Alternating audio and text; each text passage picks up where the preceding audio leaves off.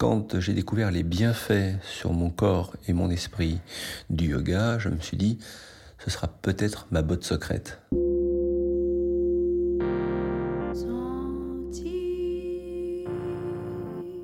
Je suis Elodie, fondatrice du Tigre Yoga Club, et vous écoutez Les Conversations du Tigre, le podcast qui décrypte, explore et partage l'art de vivre du yoga.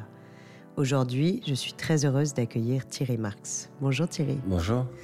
Tu as grandi à Ménilmontant, tu es entré à 20 ans chez les Compagnons du Devoir, puis avec un CAP de pâtissier en poche, tu t'engages dans l'armée et te retrouves casque bleu durant la guerre du Liban. De retour en France, tu démarres un parcours dans les grandes brigades, le doyen, Taïwan, Robuchon. Une première étoile en 88, une deuxième en 91, deux étoiles au Michelin. En 99, tu es élu cuisinier de l'année du Goemio en 2006. En 2008, tu inities le Food Lab, à mi-chemin entre un labo culinaire et scientifique. En 2010, tu prends la tête du Mandarin Oriental Paris, où tu officies toujours aujourd'hui. Je ne peux malheureusement pas tout citer. Tu es un cuisinier engagé, particulièrement en milieu carcéral. Tu t'engages pour la formation des jeunes et tu milites aujourd'hui pour un mieux manger universel. Alors ma première question sera inattendue derrière cette longue intro. Comment le yoga est-il entré dans ta vie? Le yoga est rentré dans ma vie par la douleur. Ah, C'était difficile parce que euh, je cherchais quelque chose qui me ramène dans l'univers de la méditation. Et puis, euh, comme tous les judokas, on a des traumatismes, épaules, genoux, et je cherchais quelque chose sur les étirements. Et un jour, euh, j'ai rencontré un professeur de yoga qui m'a dit, non, venez, c'est bien, vous allez voir, le yoga, ça va vous plaire. On s'est fâché. je trouve ça trop dur, trop compliqué. J'ai l'impression que j'étais un sac de farine. Tu étais seul avec lui? J'étais au départ pas seul avec lui, donc je me trouvais tellement médiocre que j'ai arrêté. Et puis finalement, il m'a convaincu de continuer et aujourd'hui, je ne peux plus me passer de cette séance de yoga une fois par semaine pour plusieurs raisons. D'abord, il m'a appris à travailler sur la respiration. Et c'est intéressant quand vous faites du yoga, c'est de travailler sur cette, se, se concentrer essentiellement sur le, l'architecture du corps. Et l'architecture du corps interne, c'est la respiration. Et ça m'a énormément fait progresser dans le geste du yoga et euh, l'ashtanga notamment, qui, me paraissait euh, contre-productif au, départ pour moi. Et puis euh, aujourd'hui, je ne sais pas, je ne sais plus m'en passer. Alors, je vais revenir sur cette, euh, cette notion de respiration, parce que j'aime beaucoup ta définition d'architecture intérieure du corps, mais je rebondis, tu as dit que tu te trouvais médiocre. Est-ce qu'entre-temps, tu as accepté l'idée que dans le yoga, il n'y a rien à atteindre et qu'il n'y a pas de bon ou de mauvais élèves, ni une médiocre pratique Oui, parce que j'avais cette notion de la méditation et de finalement, à un moment donné, d'avoir cette, cette méditation sur le néant. Et à un moment, dans le yoga, j'ai transposé ça dans le yoga et de dire, bah, petit à petit, je vais essayer de m'améliorer, est-ce que je me fais du bien? Et, et j'ai arrêté de comparer. Et pour pas comparer, il faut contempler. Donc j'ai essayé de contempler euh, les efforts que je faisais, ce que je faisais pour améliorer euh, mon geste dans le yoga, et, euh, et j'ai arrêté la comparaison. Donc ce qui me permet aujourd'hui de ne plus parler de médiocrité, mais juste de plaisir, bien-être, santé. Parce que on pourrait parler de la cuisine comme ça, on pourrait parler du sport. Et oui, d'ailleurs, tu utilises le mot geste, qui est tout à fait euh, inutilisé comme, euh, comme terme chez les yogis et je trouve ça très joli. Nous, on parle souvent de mouvement, mais tu as raison, le geste, ça rappelle à la fois la cuisine et ça rappelle à la fois les arts martiaux. Exactement, l'art martial. D'ailleurs, au Japon, quand on pratique l'escrime au sabre, on dit Kenzen Ichinyo. Kenzen Ichinyo, c'est en gros sabre et méditation ne font qu'un. Il n'y a pas d'agressivité, il n'y a pas de violence. Il y a un geste point un geste sans haine. Et dans le yoga, il y a cette euh, notion du de ce côté plaisir, bien-être, santé, et en même temps d'avoir euh, cette pureté du bon geste au bon moment. Et, de fluidité. Et de fluidité. Et dans une période, euh, dans, des, dans un siècle dans lequel nous sommes, où il faut réagir extrêmement vite, pour moi, ça apprend à mettre du temps entre ses émotions et ses actions. Et de revenir une fois par semaine dans le yoga, de me reconcentrer sur moi-même, sur cette architecture du corps que j'ai expliqué, qui pour moi est le souffle, et pour beaucoup aussi, eh bien ça, ça me regalvanise de l'intérieur et de l'extérieur pour aller dans ma pratique du quotidien, bien sûr, de l'art martial, mais aussi dans ma pratique professionnelle de vie euh, comme euh, citoyen lambda. Je vais préciser pour les auditeurs qui nous écoutent que tu pratiques l'ashtanga, mm. que l'ashtanga fait partie des pratiques de yoga dites dynamiques, fluides donc, dans lesquelles on enchaîne les mouvements au rythme de la respiration. À chaque inspiration correspond un mouvement ascendant, plus ou moins, mm. et à chaque expiration correspond un mouvement descendant. Et c'est une pratique dans laquelle, comme on arrête techniquement jamais de respirer, on n'arrête jamais le mouvement. Et, la, la bonne pratique d'Ashtanga est celle qui se coordonne sur la respiration. C'est tout mm. l'enjeu de cette pratique euh, qui va créer un peu une, de chaleur, un feu intérieur. Et, dans ce que tu dis, on comprend que c'est aussi cette fluidité du mouvement et cette, euh, cet enchaînement du mouvement qui correspond à ce que tu euh, à ce que tu vis par ailleurs dans les arts martiaux. Bien sûr, et puis dans la pratique du yoga, ce qu'on pourrait retrouver, ce qu'on retrouve dans les arts martiaux, c'est cette notion du pourquoi, pas du comment. Pourquoi cette posture et pas comment la posture. Et moi, j'étais resté, quand je m'intéressais au yoga de très très loin, je me dis, mais comment on arrive à faire une chose pareille? Or que c'est pas à ça qu'il faut s'intéresser, c'est pourquoi. Pourquoi on pratique ce geste, pourquoi on fait cette posture, pourquoi on travaille sur sa respiration? C'est dans, dans ce pourquoi qu'on arrive à trouver du sens et du sens à la pratique. Parce que, très honnêtement, c'était pas très masculin occidentale euh, de pratiquer le yoga. C'était euh, ma génération notamment, qui est une génération des années 60. Le yoga, c'était fille euh, filiforme, végétarienne. Le, judo passait mieux dans les cours d'école. Le judo passait mieux, donc on ne se voyait pas raconter le yoga. Mais à la cinquantaine, je me suis dit, pourquoi pas? Quand j'ai découvert les bienfaits sur mon corps et mon esprit du yoga, je me suis dit, ce sera peut-être ma botte secrète. Que tu as gardé secrète. Que j'ai gardé secrète. Mais sauf que toi, tu révèles tout. Je suis très contente de le partager. Mais c'est vrai qu'on ne connaît pas vraiment cette, euh, cette partie de toi. On connaît vraiment l'homme généreux, altruiste, qui, qui pilote beaucoup de projets sociétaux. On connaît évidemment le, le, talent du chef, mais on ne connaît pas ce, ce, jardin intérieur. Et finalement, quand on voit tout ce que tu fais, parce que tu es quand même partout, je, je prends pas le temps aujourd'hui de, citer tout ce que tu fais, mais je pense que les gens le, savent et l'admirent. Il y a forcément un jardin secret quand on fait autant de choses. Et, je crois que, parce que tu as insisté plusieurs fois sur la respiration, que le fait de savoir respirer, ça permet aussi de faire plus et surtout de faire mieux. C'est-à-dire que sur un même laps de temps, euh, on, a tellement appris à notre insu dans cette respiration à se concentrer on va plus vite, on est plus efficace. Tu ressens ça? Tu le ressens en cuisine, par exemple? Bien sûr, le, travail sur la respiration euh, nous permet cette efficacité parce qu'elle évite le geste parasite. Le et, et la pensée parasite. Et la pensée, donc, de fait, effectivement, la, pensée parasite. Donc, euh, cette efficacité de cette respiration permet encore euh, de, le, redire, mais ça permet de mettre du temps entre l'émotion et l'action c'est qu'à on digère l'émotion et on répond par la bonne action. Et dans le geste du yoga, dans le mouvement du yoga, c'est un peu ce qu'on retrouve, mais nous avons besoin en tant qu'être humain, qui sommes toujours pour la plupart d'entre nous entre l'ordre et le désordre, avoir ce recentrage au quotidien pour se dire non, non, recentrons les choses, trouvons notre voie, soyons dans le pourquoi, regardons devant nous. Et cette posture du yoga, pour moi, cette ouverture, de l'esprit est absolument nécessaire dans mon quotidien. Pourquoi j'ai besoin de ça? Parce que je suis aussi dans le monde des affaires, je fais du commerce. Donc il y a bien souvent dans ces métiers ou dans ces environnements des pressions excessives. Donc des décisions à prendre qui doivent être le plus juste possible, discrètes et efficaces. Le yoga, il y a cet apprentissage de la discrétion et de, de permettre de recentrer un petit peu les choses. Tu as tu as envie de le partager? Je pense notamment à, tes équipes. Vu de l'extérieur, on imagine toujours ces, armées d'hommes et de femmes qui, travaillent comme des petites fourmis dans une pression maximale parce qu'il faut délivrer la qualité, de la quantité dans un temps minimum. Est-ce que tu, partages le yoga avec eux? Tu les invites à. Et où la, et la respiration et la méditation? Je, je, vais te révéler un petit secret interne d'entreprise. J'avais commencé par le tai chi dans l'entreprise.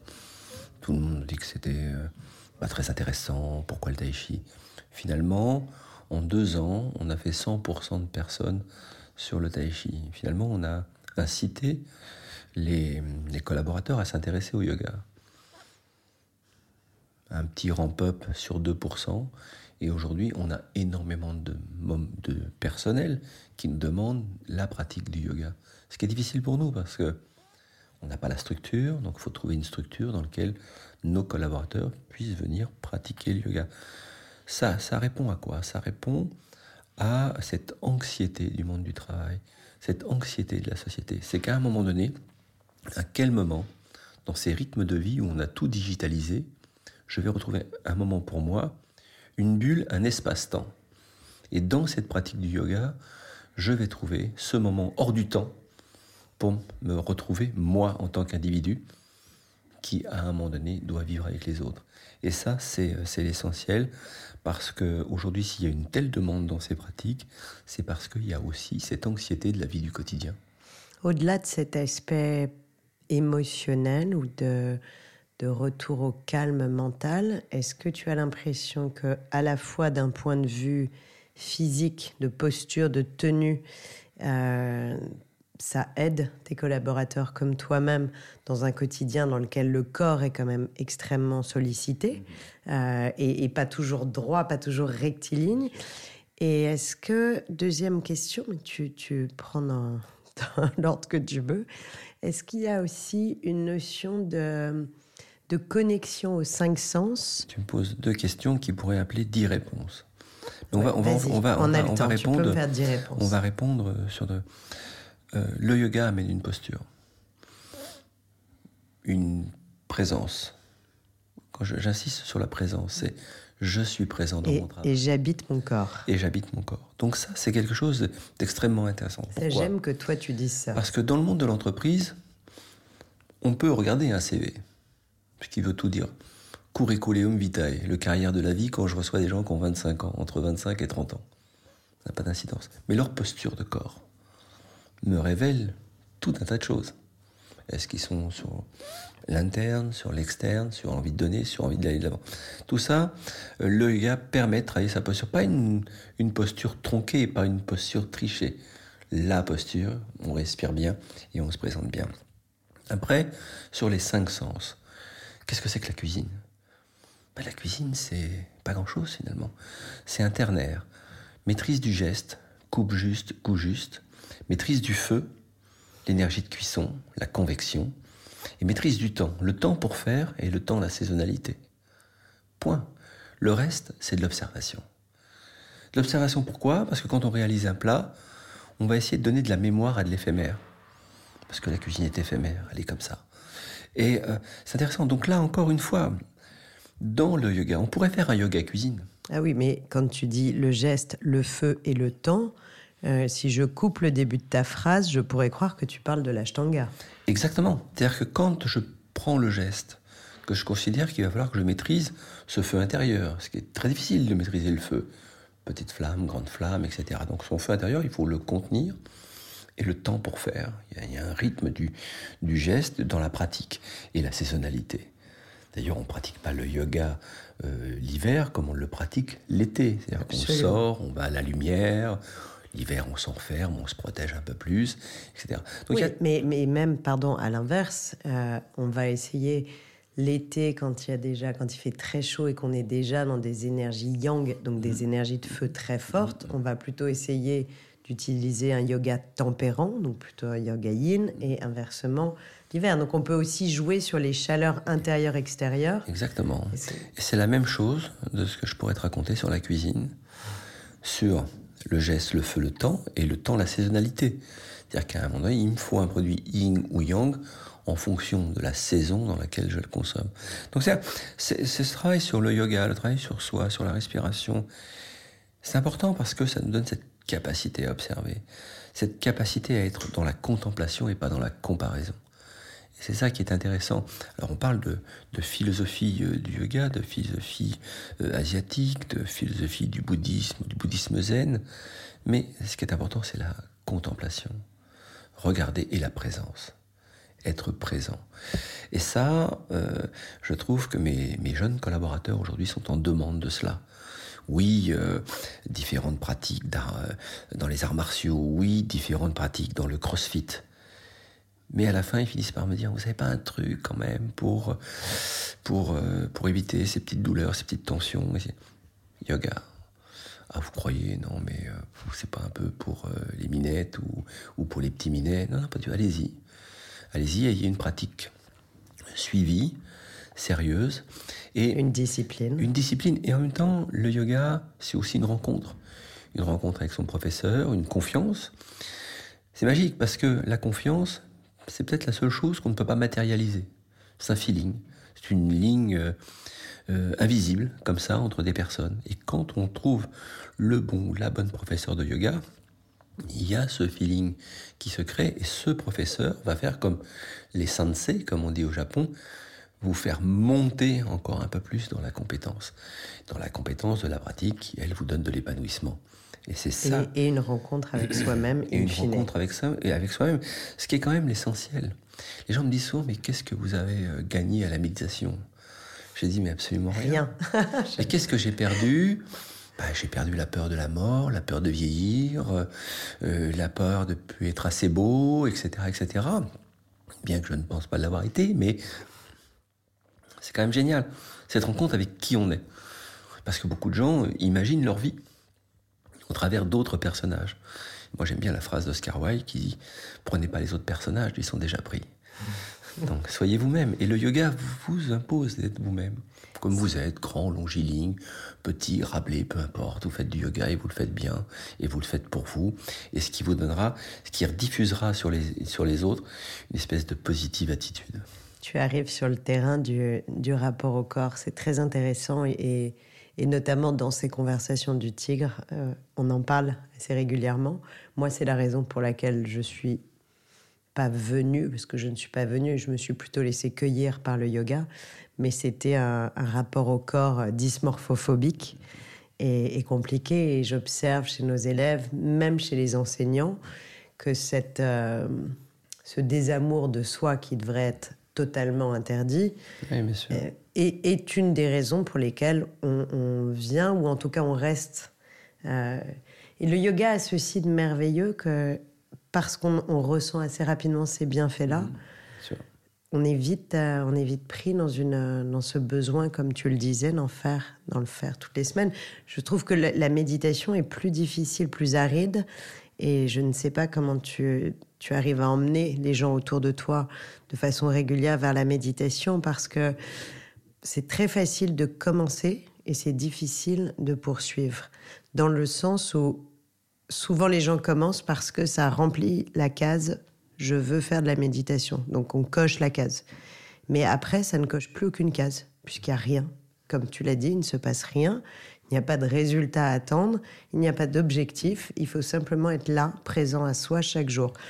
Et c'est là où on voit, voilà, c'est là où on rentre vraiment dans la méditation méditation, yoga. Quand on parle de méditation, bien souvent, comme quand on parlait du yoga, et notamment, euh, c'était ma façon de l'approcher, c'est qu'on complexifiait les choses. On parle de méditation. Moi, je peux méditer dans ma tasse de thé le matin en me levant. J'ai pas de problème avec ça. Ça peut prendre 8, 10 minutes pour me recentrer ou pour mémoriser un petit peu les choses que je vais avoir à faire de façon chronologique dans la journée. Et puis, euh, mon professeur de yoga me disait, mais pourquoi à ce moment-là tu fais pas deux ou trois étirements? Alors oui, non, c'était pénible. Puis finalement, j'en ai fait un. Puis j'en ai fait deux. Et je me dis, tiens, oui, quand même, ça apporte quelque chose. C'est ça, c'est qu'à un moment, il faut pas non plus complexifier les choses. Il m'arrive de méditer et de me ressentir sur moi-même entre deux passages aux toilettes, pardonnez-moi de prendre cette expression, mais, entre deux réunions, entre deux réunions un peu compliquées où on sent la tension, surtout dans les dans les boards, euh, dans les comex assez masculins, où il y a une montée de testostérone, on se demande pourquoi à 10 heures du matin, il y a une montée en puissance comme ça. Donc on va aux toilettes, on se lave les mains, on écoute le ruissellement de l'eau, on se rafraîchit le visage, on se remet dans une posture et d'une posture de respiration, on rentre en réunion, on n'est plus le même homme. Les gens disent, oula, il est présent maintenant. C'est exactement Quand je dis homme au sens général, je le recommande aussi au, bien souvent à des, à des femmes. Je leur dis non, retournez aux toilettes, mettez-vous dos au mur, cadrez-vous bien, reprenez votre temps de respiration, prenez un petit temps pour la bien, et rentrez en réunion avec les hanches qui poussent, et puis la tête en avant. Et vous voyez, ça change. La posture au sabre japonais, la posture au kendo, c'est la même chose. C'est aux hanches. On appelle ça le sémé, la présence, la disponibilité d'esprit que vous donne cette présence pas y mettre d'agressivité, pas y faire monter. Donc, tu vois, toutes ces postures de yoga, de méditation, faut pas les complexifier. Il faut trouver le, bon professeur qui, à un moment donné, vous donne le sens du pourquoi. Le, et c'est dans le, ce pourquoi qu'on trouve le sens du geste, le sens celle qui nous fait du bien et celle qui nous place au présent. Le futur, quand on y sera, confortable. Bien sûr, le futur, quand on y sera, ce sera du présent. Et le passé est passé, donc on n'a pas à y revenir. Donc c'est de regarder vers ce futur, mais en étant présent. Et ça, euh, et ça de, une fois, moi, dans ma petite pratique du yoga, de me recentrer sur moi-même une fois par semaine, où j'ai l'impression d'avoir mis le temps entre parenthèses. La magie du yoga, c'est ça. C'est qu'à un moment donné, on fait, on switch et on se dit non, non, je mets le temps entre parenthèses.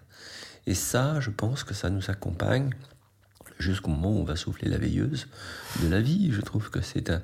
Et je, travaille beaucoup pour qu'on puisse intégrer euh, le yoga dans des métiers où on est des métiers en tension. Je pense à la police, je pense aux armées, je pense aux gens qui travaillent dans des EHPAD, je pense au milieu hospitalier, qu'on offre quitte à ce qu'on nous le fasse payer, nous contribuables, qu'on offre à ces personnels ces capacités à faire du yoga de la méditation pour prendre du temps pour eux. J'allais, euh, j'allais t'en parler puisque euh, j'avais eu la, chance de te rencontrer sur ces sujets-là euh, quand on avait évoqué un projet de yoga en prison et on avait discuté des hôpitaux. Vu de ma fenêtre, le, yoga est en train de rentrer partout, notamment dans les hôpitaux, notamment dans les entreprises pas encore suffisamment, mais tu as raison, il faudrait une véritable conscience sociétale que cette, euh, ce yoga, non pas le yoga des réseaux sociaux euh, très très postural, mais le yoga de la respiration, de la méditation, le yoga qui est celui dont tu parles devrait rentrer plus largement. Tu peux nous parler un peu de ça, de, des projets, euh, et oui. d'ailleurs au sens large, parce que je pense que ça intéresse tout le monde. Tu, moi, je, connais la générosité qui est la tienne et la créativité dans la générosité. Quand on parle de générosité, d'altruisme, là aussi, il faut donner du sens. Quand j'interviens dans le milieu de la pénitentiaire, dans le, les milieux fermés, euh, c'est des milieux qui sont effectivement en tension, c'est pas pour dire je vais être un brave homme et aller euh, transmettre mon savoir-faire à des personnes qui sont en difficulté. C'est de me dire on a tous intérêt à faire les meilleurs voisins possibles. Ne sortons pas de d'autres théories, euh, de vouloir changer le monde, changer l'être humain, mais d'essayer un tout petit peu de faire le meilleur voisin possible. Et c'est très récent, j'étais la semaine dernière sur le, tribunal d'instance de, Lille, et euh, une juge d'application des peines m'expliquait qu'une directrice de centre pénitentiaire commençait à initier le yoga et la méditation dans son centre avec un très très large succès. Donc il faut aider ces personnels avec tes compétences euh, et d'autres euh, gens qui s'y intéressent pour aider euh, là-dedans. Parce que je crois qu'il faut le faire pour le personnel, qui est un personnel qui vit en tension, et aussi pour les personnes qui sont en privation de liberté, qui elles sont en tension aussi, parce qu'il n'y a rien de plus anxiogène que la privation de liberté, et on comprendre. Et puis, qu'est-ce que nous apportent ces deux pratiques? C'est de dire, bon, on va être dur avec les faits. Les faits sont les faits, les faits sont pas négociables. Mais on va être bienveillant avec les gens. Donc, quand les faits sont avérés, eh bien, dans le temps de la peine, eh bien, il faut que cette peine serve à vous reconstruire. pour être le meilleur voisin possible. Et je pense que la pratique du yoga, la pratique de la méditation, peut aider les personnes incarcérées comme les personnels à vivre ces moments qui ne sont que des moments de transition. Dans nos pays, et tant mieux, nous sommes, nous sommes protégés à ne pas rester en prison toute notre vie. C'est-à-dire que euh, ça répond à des lois très précises et vous êtes condamné. Il n'y a que dans les pays totalitaires qu'on reste en prison. Mais en dehors des pays totalitaires, euh, il y a un, excellent film sur le yoga qui s'appelle Debout, qui a été fait par Stéphane Askel, euh, qui est un, long documentaire sur le yoga dans le monde. Et on voit notamment deux scènes très intéressantes.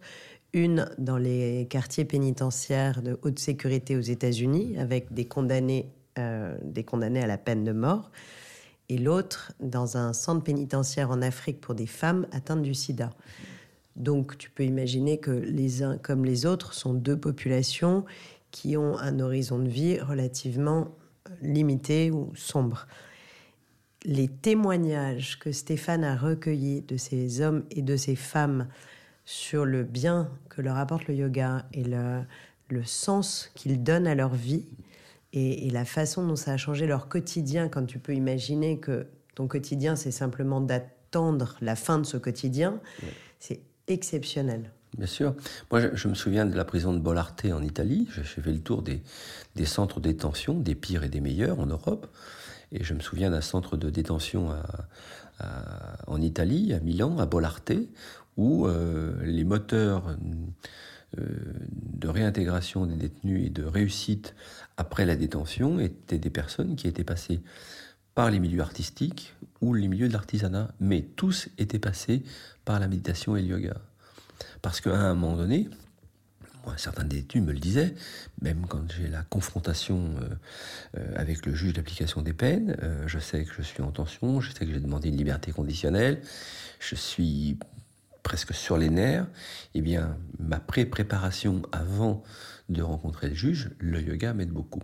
Donc on voit, on voit que le cheminement du yoga aujourd'hui, je ne veux pas employer des mots qui échapperaient euh, au sens et que je ne peux pas prononcer, mais cette forme de thérapie qu'apporte euh, par mon yoga est intéressante parce que on retrouve qui on est et pas l'image qu'on a voulu donner aux autres de qui on était.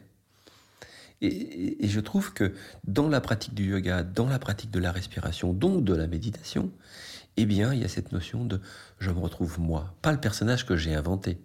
Juste moi. C'est ce qui explique, euh, je pense, qu'il n'y a jamais de marche arrière. Quand on, quand on s'engage sur le chemin de vérité, et moi je préfère dire aux gens qu'il peut être douloureux, parce que évidemment, quand, comme tu dis, tu retrouves tu te retrouves toi-même, tu laisses tomber tes masques, tu laisses tomber les schémas préconstruits par toi ou par d'autres pour te protéger ou, ou pour incarner ce que tu n'es pas ça peut être douloureux. Ça peut être douloureux de se confronter à soi-même. Mais j'ai le, j'ai le sentiment, et je, l'observe chez tous les, yogis qui m'entourent, euh, généralement, quand on est sur le chemin, on ne fait pas demi-tour. D'abord, c'est intéressant de, parler de, demi-tour. Et puis de cette société qui nous corrompt un petit peu. C'est-à-dire que cette société a besoin de mettre des étiquettes sur des personnes. Donc sur l'image que représentent ces personnes tiens, tel quartier, donc telle assignation à telle euh, extraction sociale. Donc je colle une étiquette. Donc ça impose des fois à des personnes de s'inventer des personnages dont ils ne sont pas propriétaires finalement, de ne pas être eux-mêmes. Et ça, c'est quelque chose qui, euh, moi, me trouble et je trouve que le yoga aide à se retrouver, comme je l'ai dit, qui on est et pas qui euh, ce que c'était a fait de nous. Et ça, c'est très douloureux par moment. Et deuxième chose, sur le demi-tour. Moi, j'ai un, animal totem que j'aime beaucoup, qui, a 350 millions d'années, et c'est la libellule. Parce que la libellule, c'est d'abord un tétard qui sort d'une eau, d'une eau un peu saumâtre, comme ça, qui monte sur un roseau, et qui vient, comme disent les Anglais, un dragonfly, comme ça, magnifique. Et même nous, adultes, euh, quand on a une libellule face à nous sur un cours d'eau, on est gêné. On est gêné par quoi? Par sa présence parce qu'elle voit à 360 degrés et elle est face à vous comme ça et elle sait se mettre en stationnaire. Et donc elle vous gêne, elle vous gêne parce qu'elle est présente. Elle pèse quelques grammes. Nous pesons, nous pesons des kilos et elle nous trouble. Et à un moment donné, quand elle trouve que la difficulté, vous êtes une, une difficulté pour elle, elle va à droite, Elle va à gauche, elle monte, elle descend, elle cherche un axe cognitif qu'elle va trouver, mais mécaniquement, elle ne peut pas reculer. Et pourquoi elle ne peut pas reculer? Parce que quand elle recule, c'est pour se reproduire et mourir. Et je trouve que cette puissance, euh, quand on explique la stratégie de la libellule, on se dit c'est incroyable, la puissance du temps présent. Et ça, je trouve qu'il n'y a pas plus bel animal totem pour les arts martiaux. D'ailleurs, tous les samouraïs depuis le 14e siècle utilisent ce tomo, on appelle ça tomo en japonais, mais c'est aussi le symbole du yoga, parce que cette souplesse, cette aisance finalement, mais on regarde devant au yoga on regarde devant. Et quand euh, mon professeur souvent me dit non, non, on va aller plus sur l'étirement. Ben non, mais regarde pas tes genoux. Regarde au-delà de tes pieds.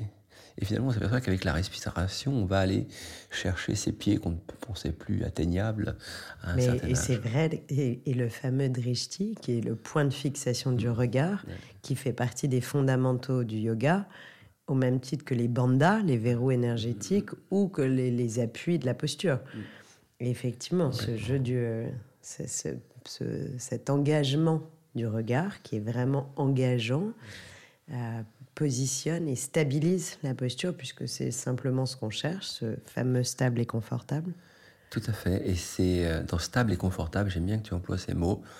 Je peux te les dire en sanskrit si tu veux, stira, sukham, euh, asana. C'est ça le yoga. ouais, ce, qui est, ce, qui est, extraordinaire, c'est que quand tu découvres euh, dans tes premiers mois, premières années de pratique, que tu n'es jamais stable, que tu n'es jamais bien, ici et ça, et qu'au fur et à mesure des années, tu trouves que finalement tu arrives à attraper tes pieds, ton coude, à te tordre, à te, à te mouvoir, tu t'aperçois que tu prends conscience de ton corps, des, merveilleuses possibilités qu'a ce corps, et même dans la vie du quotidien, il suffit de, reprendre ta moto, d'avoir à faire un dépassement, tu arrives à faire ces torsions finalement avec beaucoup d'aisance, pas mettre de pression excessive sur tes articulations, et ça je trouve que le yoga effectivement ça a un côté, euh, euh, je ne peux pas employer, je ne suis pas médecin, mais un côté thérapeutique comme ça extrêmement.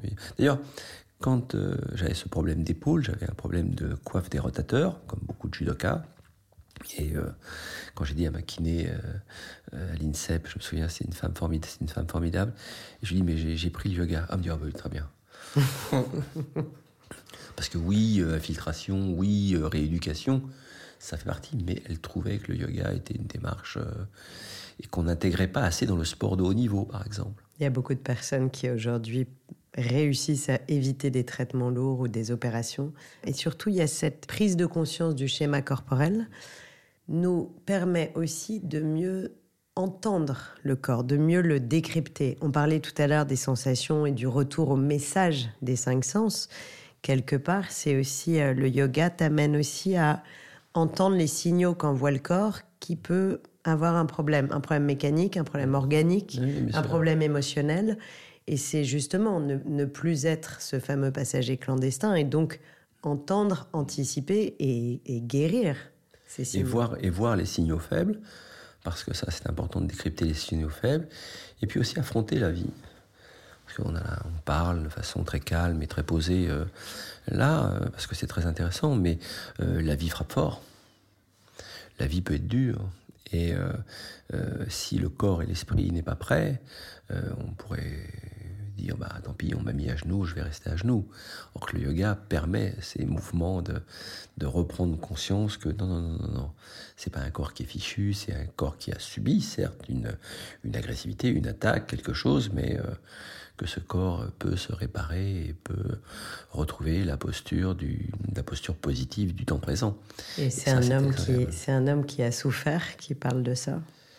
Oui, parce que d'abord on souffre tous de, quelque chose. La vie, c'est quand même l'école du deuil. Euh, deuil des amis, deuil des mots, deuil des, des rencontres, etc. C'est toujours l'école du deuil. Et je pense que le yoga, la méditation, la respiration permet de nous préparer à cette école du deuil qui est l'école de la vie finalement. on a toujours peur du mot deuil. Mais... Cette, cette forme de, de sagesse et de de résilience, d'acceptation. Tu l'avais en toi, tu penses? Tu avais une petite graine sur laquelle euh, le yoga a arrosé finalement? Oui, j'avais une petite veilleuse euh, qui me disait euh, non, ça c'est pas fait pour toi. Il faut non, passe à autre chose, là, c'est pas fait pour toi. Dans des étapes de vie difficiles. Dans des étapes de vie euh, difficiles. Après, j'ai travaillé, traversé des étapes de vie comme un butor en essayant de dire je vais affronter le système. Et il n'y a pas de raison que le système me fasse céder. Donc, en général, on se rompt les os à ça. Et puis, la chance, c'est peut-être un jour de, de croiser la route. J'ai eu besoin de beaucoup de moments de spiritualité. D'ailleurs, on dit euh, la spiritualité, c'est pour ceux qui. La croyance, c'est pour ceux qui ont peur de la mort et de l'enfer. Et la spiritualité, c'est pour ceux qui ont connu l'enfer. Et, je trouve que j'ai cherché de la spiritualité dans des lieux saints, dans, dans des lieux protégés. Euh, j'ai cherché le silence. Et puis un jour, il y a eu la rencontre avec le mont Koyasan. Euh, et à Koya. Euh, précise peut-être. Oui, au Japon, il y, a, il y, a, un lieu qui s'appelle le mont Koyasan, maintenant qui est très touristique, mais à une époque, on était très très peu d'occidentaux à y aller. Et euh, c'était à quelle période C'est les années 90 en gros. Euh, et là, je découvre le silence, la méditation. Je connaissais rien, je comprenais rien.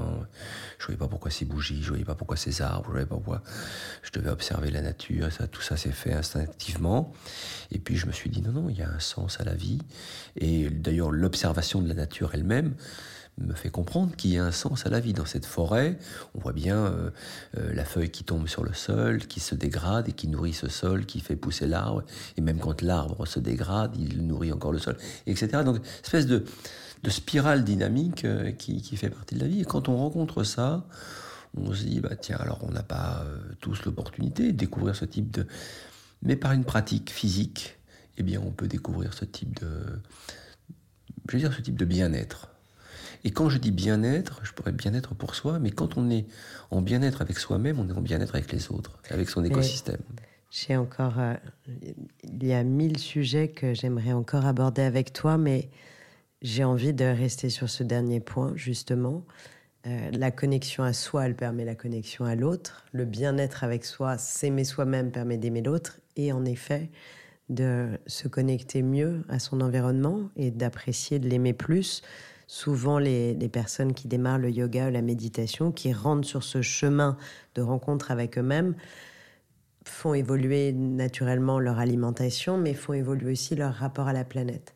Toi, les démarches écologiques, ou en tout cas de, de conscience planétaire, tu les as intégrées dans ton quotidien? Est-ce que tu les avais déjà? Est-ce qu'elles ont Et comment tu évangélises autour de toi sur cette dimension écologique dont je sais qu'elle est forte dans, ton, dans tes projets? C'est une très jolie question et, très intéressante. Euh, bien sûr, j'ai pris la posture de l'écolo moyen en disant je vais faire mon tri sélectif, je vais manger mieux, je vais défendre le bio et les circuits courts et ci et ça.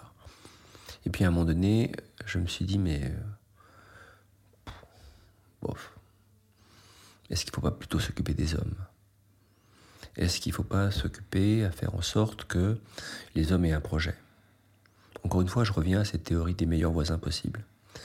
Donc je crois beaucoup à l'instruction. Je crois beaucoup à aller transmettre des savoir-faire. Et je pense que ça, c'est durable. Or que de prendre des postures du, green label absolu en disant vous allez voir, je recycle mes vêtements. Oui, très bien. Mais comment j'enseigne au plus modeste, un certain nombre de choses pour que la démarche soit durable. Et là, euh, je pense qu'il y a euh, un vrai travail à faire de fond. C'est pour ça que nous travaillons dans nos associations à essayer de redonner le sens du projet, de faire le meilleur voisin possible. Et ça, ça passe par l'instruction. Et je pense qu'il faut s'occuper de nos enfants, de nos adolescents, qui sont déjà assez pertinents, mais de nos enfants, et surtout quand ces enfants sont dans des extractions sociales compliquées, difficiles, pour redonner euh, ce côté citoyen à l'engagement environnemental.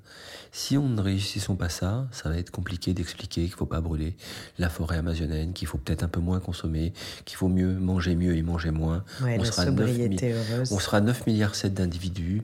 Euh, est-ce que quand on voit une planète qui est en stress hydrique, comme elle l'est, en se disant si on continue à utiliser de l'eau pour faire de la céréale, pour nourrir du bétail, est-ce que ça a du sens? Alors si je suis au fin fond de l'Arkansas où, où je suis un gros consommateur de produits carnés, eh bien je me dis, il bah, n'y a pas de raison, j'ai le droit, etc. Si je ne comprends pas le sens de la démarche, ça va être compliqué. Donc il faut expliquer pourquoi il faut aller là. Se placer en amont. Il faut se placer en amont et l'amont, c'est l'éducation. C'est de faire comprendre que manger mieux, manger moins est la solution. C'est une forme d'éco-psychologie. Exactement. Et que le, le steak avec des cellules souches de viande ou des embryons de je ne sais pas quoi, ça n'a peut-être pas forcément de sens. Ce qui pose problème, c'est notre consommation. Et de redonner du sens à nos vies. Thierry, est-ce que tu es fondamentalement positif fondamentalement, fondamentalement positif. Oui, parce que j'ai eu la chance d'avoir un grand-père qui m'a toujours dit, euh, quand la, vie était difficile pour moi, lui qui était devenu français euh, pendant la guerre de 1914, me disait Oh non, non, mais il n'y a que la mort qui est irréversible. Je voyais pas ce qui pouvait m'arriver de pire. Donc, effectivement, j'ai toujours regardé devant moi en considérant que la mauvaise note, le bouton sur le nez, euh, que je ne sois pas un grand surfeur blond hawaïen ou, ou biarro, euh, bah, c'était pas grave, que je devais avancer dans la vie quand même avec les atouts que j'avais. Et tu as avancé de façon impressionnante. Merci beaucoup. Et surtout, tu as avancé dans cette sagesse. Merci. Et il n'y a aucun jugement de valeur dans ce que je dis, mais je suis très impressionnée par ta sagesse. Et si un jour j'ai besoin d'un ambassadeur pour le tigre, je sais qui j'appellerai. Le tigre, c'est un très joli mot parce que il n'y a peut-être pas plus euh, seul que cet animal dans la jungle, mis à part le samouraï, dit le code du Bushido. Mais dans la euh, jungle, c'est l'initiant à travers la jungle, c'est le guide. C'est pour ça qu'il euh, s'appelle le tigre ici. On dit il n'y a pas plus seul que le tigre dans la jungle, peut-être le samouraï. Et je trouve cette phrase très très belle. Merci beaucoup Thierry. Merci. Vous venez d'écouter Les Conversations du Tigre, le podcast sur l'art de vivre du yoga. Si vous avez des remarques, des idées, des questions, vous pouvez nous joindre sur notre mail podcast at tigre-yoga.com. Si vous avez aimé cet épisode, partagez-le et laissez-nous des commentaires et des étoiles. On se retrouve bientôt pour un nouvel épisode.